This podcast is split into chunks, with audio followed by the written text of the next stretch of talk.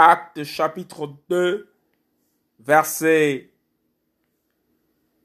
37 à 40. Exhortation à la repentance. Or, ayant entendu ces choses, ils eurent le cœur transpercé. Et ils dirent à Pétros et aux autres apôtres, Hommes frères, que ferons-nous?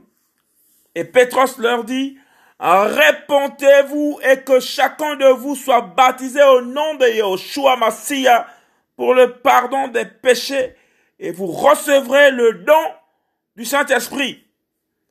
Car la promesse est pour vous et pour vos enfants et pour tous ceux qui sont au loin, en aussi grand nombre que le Seigneur notre Elohim les appellera. Et par beaucoup d'autres il leur rendait témoignage et les exhortait en disant, Sauvez-vous de cette génération tordue.